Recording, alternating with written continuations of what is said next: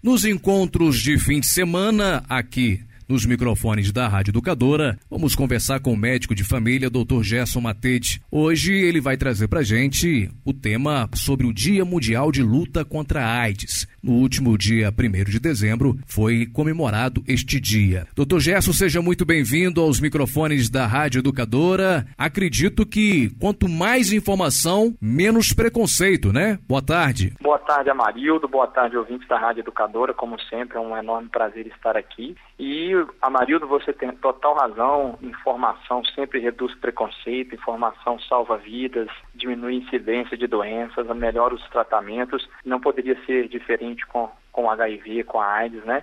que demandam muita informação e quanto mais as pessoas souberem sobre o assunto, mais elas entenderão as melhores atitudes, atitudes mais assertivas e melhores serão os resultados e a compaixão com aquele que convive com o vírus do HIV. Doutor, quando a gente fala a respeito da AIDS e do HIV, é diferente, né? Porque parece que um é uma doença onde a pessoa de fato tem e desenvolve né, uma série de problemas de saúde, o outro a pessoa ter o vírus, mas ela convive bem, vamos assim dizer, com o vírus, né? Qual que seria esse contexto aí? Exatamente, Amarildo de ouvintes. HIV é o vírus da imunodeficiência humana. A partir do momento que adquire aquele vírus, que a pessoa entrou em contato com ele, se contaminou com ele, ela tem o vírus da imunodeficiência humana. Assim que ela se contamina, muitas pessoas serão assintomáticas e outras terão nos meses seguintes ou semanas seguintes um quadro agudo de, de, sintomas inespecíficos, às vezes semelhante a uma gripe, com febre, desconforto, linfonodos, né, que são as línguas palpáveis, às vezes uma diarreia,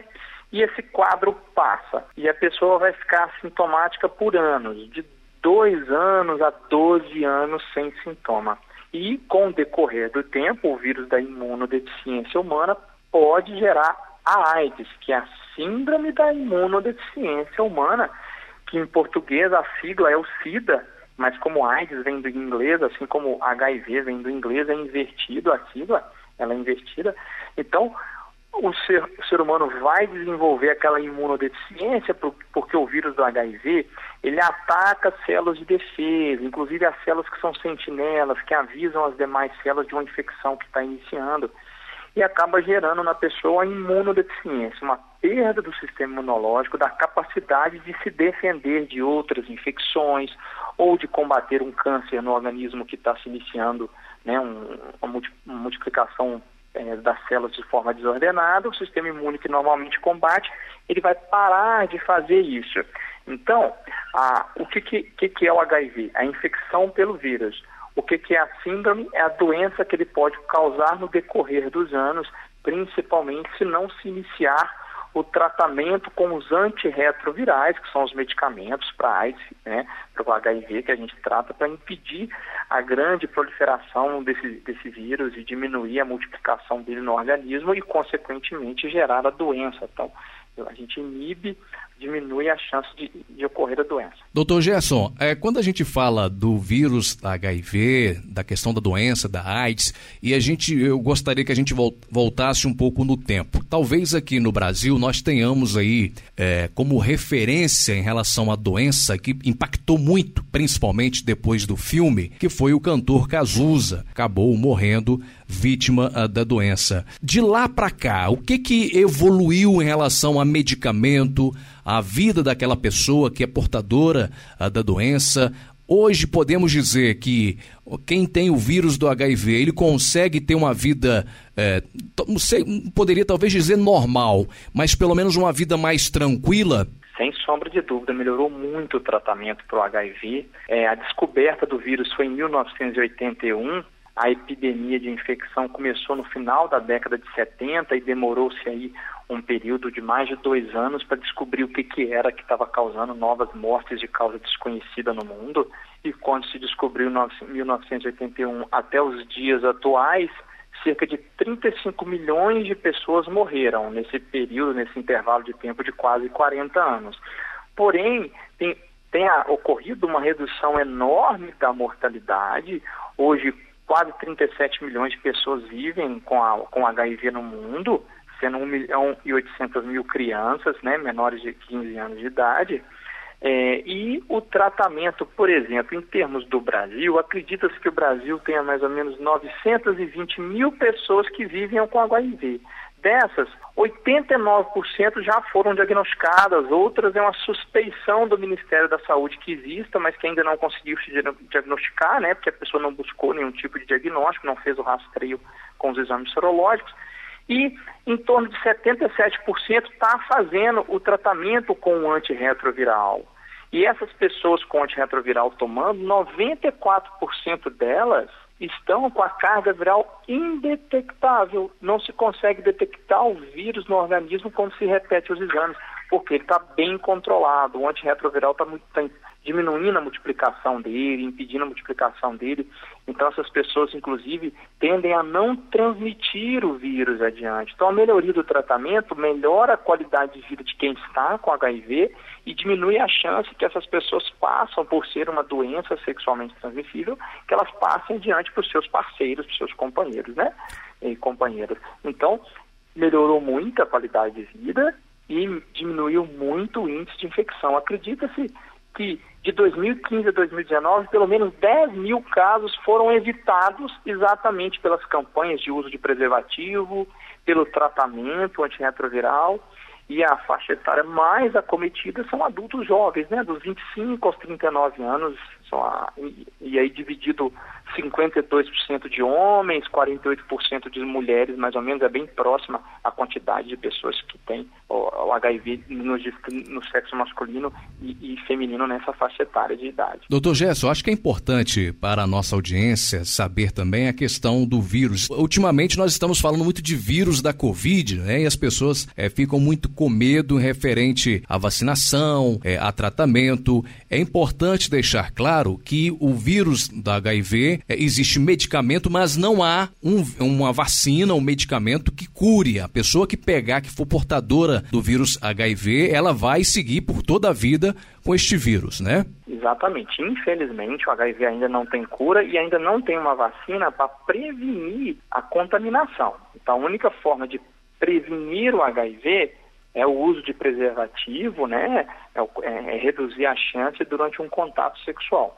Lembrando, inclusive, que qualquer tipo de relação, seja sexo por via vaginal, sexo oral, sexo anal, ele vai gerar sim contaminação se ele for desprotegido, o risco existe. Apesar de a mortalidade nos últimos cinco anos ter reduzido em 17,1%, segundo os dados da Agência Brasil, ainda assim é uma doença sem cura. Nós tivemos aí pelo menos quase, quase 13 mil óbitos por HIV nos últimos cinco anos, certo? É, nos últimos, até 2019, 2015 a 2019. Mas não temos a cura da doença. A gente diminuiu, a gente melhorou o tratamento, mas a prevenção, sem dúvida, é o melhor remédio e a partir do momento que é é diagnosticado, devemos sim iniciar o tratamento. E claro, Amarildo e ouvintes, que sempre que a gente diagnostica uma doença sexualmente transmissível, a gente tem que pesquisar outras.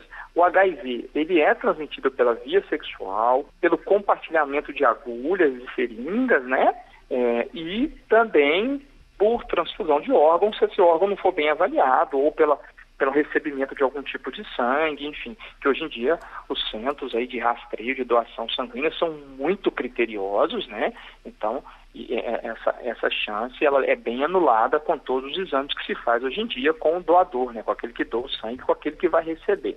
Mas a, a, a via mais comum entre os homens é a, via sexual e até 17% dos homens se contaminam por drogas, uso de drogas, e nas mulheres até 93% dos contágios são por via sexual. Em torno aí de 7% é, tem mais a ver com, com a, os novos casos, né, com o compartilhamento de agulhas, né até, a década, até o final dos anos 2000 ali, ainda tinha um risco maior na transfusão sanguínea, que isso foi mitigado, foi muito diminuído com toda a tecnologia nova. Doutor Gerson, ainda há pouco o senhor falava sobre uh, outras doenças sexualmente transmissíveis.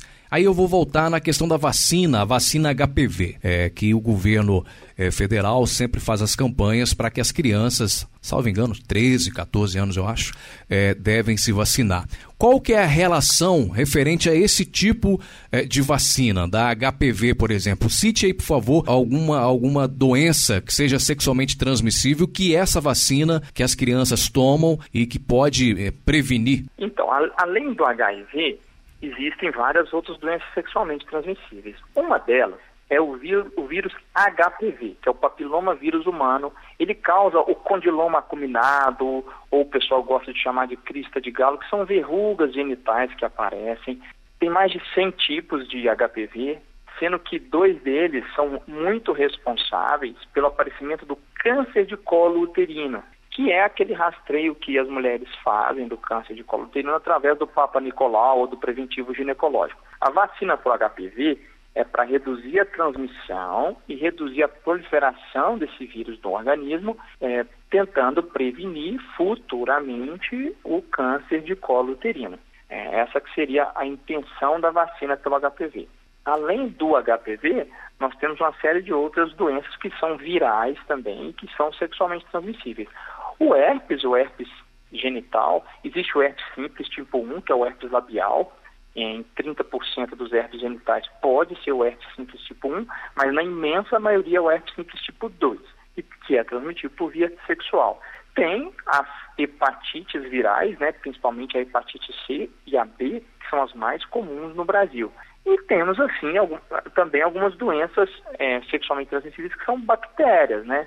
E aí tem a sífilis, que é causada por uma bactéria específica, o tratamento é através do bezetacil, que você vai ter até uma cura na grande maioria dos casos. E outros, outras doenças não têm cura. Então a sífilis, a tricomoníase tem cura, a clamídia tem cura, a gonorreia tem cura. Agora, algumas doenças como HIV e, e, outras doenças virais, elas podem se cronificar. A hepatite B e C, ela pode se cronificar e não ter cura também. E aumentar a incidência de hepatite no futuro, de insuficiência hepática e até de carcinomas relacionados ao, ao fígado, de câncer do, do fígado. É, além disso, você vai ter a, a, as doenças que, as hepatites que, que podem evoluir de forma aguda e o próprio corpo combater e melhorar. A sexualmente transmissível pode acontecer isso, mas é mais comum na hepatite A, que ela, ela não é transmitida por via sexual, é por via oral, né? Essa normalmente ela é aguda e cura ou aguda e leva ao falecimento, mas ela não se cronifica. Enfim, essas são as doenças sexualmente transmissíveis mais importantes e que normalmente a gente faz o rastreio, inclusive nos adultos jovens é, e nos adultos em vida sexualmente ativa de qualquer idade, é de fundamental importância e de preferência o rastreio anualmente, né, da hepatite B, da hepatite C, do HIV e da sífilis. E aí, em alguns casos específicos, a gente acrescenta outros rastreios, como do HTLV, que é um vírus que tem semelhança com o HIV, mas é mais raro. A gente vai buscar em casos mais específicos. Doutor Gesso, estamos falando então do Dia Mundial de Luta contra a AIDS. Neste mês de dezembro, tem campanhas específicas? Sim, no mês de dezembro sempre tem, tanto nos meios do Ministério da Saúde, nos centros de saúde, nos hospitais. Nas mídias em gerais, né, nas mídias de grande massa se fala sobre o assunto, né? As campanhas vêm sempre à tona nesse período para a gente lembrar do uso de preservativos e a gente reforça isso muito no período do carnaval novamente, né? Que aumenta aí a incidência de relações, a incidência de contaminação e às vezes as pessoas tendem a se precaver menos né, o momento de descontração e às vezes nem sempre param para pensar sobre o assunto. Mas as campanhas estão no ar, o Ministério da Saúde vai ter campanha é, em rede nacional, tanto na televisão, quanto no rádio, quanto na internet. Doutor Gércio, para a gente finalizar, acho que a título de informação é muito importante, certamente para aquela pessoa, caso ela acredite que talvez tenha tido uma relação sexual suspeita, qual que é o procedimento que ela deve tomar? A pessoa deve procurar o centro de saúde mais próximo da sua residência, conversar com o seu médico de referência ou buscar o seu serviço de saúde privado, se for o caso, para fazer testagem de sorologias para o HIV, tanto através do teste rápido quanto através das sorologias da coleta de sangue periférico. E aí pode ser que alguns casos sim tenha que ser repetido futuramente para chegar ao diagnóstico. Normalmente a gente já faz o rastreio das quatro principais doenças sexualmente transmissíveis, HIV, hepatite B, hepatite C e a sífilis. E, é, independente de uma suspeição ou não, a pessoa pode fazer isso como uma rotina, né, para o rastreio do HIV, visto que ele pode ficar de 2 a 12 anos sem nenhum tipo de sintoma, e aí a pessoa vai se tranquilizar diante da ausência de diagnóstico ou vai se tranquilizar de iniciar um tratamento e prevenir a evolução da doença. E óbvio que diante de um diagnóstico novo, buscar informações, buscar tratamento, nenhum tipo de desespero é, antes da hora, de situações irreais. Melhorou muito o tratamento nos últimos anos e, inclusive, melhorou muito o preconceito. A gente tem que estar sempre trabalhando isso, né? O desconhecimento, como você colocou bem, Amarildo, aumenta o preconceito. A informação diminui. Se informar, dar apoio àquela pessoa do meio de convívio que possa estar com qualquer tipo de doença sexualmente transmissível, para que pessoa, essa pessoa se trate, se sinta acolhida, se sinta amada e tratada da forma correta. Muito bem, conversei aqui nos microfones da Rádio Educadora com o médico de família, Dr. Gerson Matede. Dr. Gerson, nosso muito obrigado. Eu que agradeço a Maria, dos ouvintes e a Rádio Educadora pela oportunidade mais uma vez.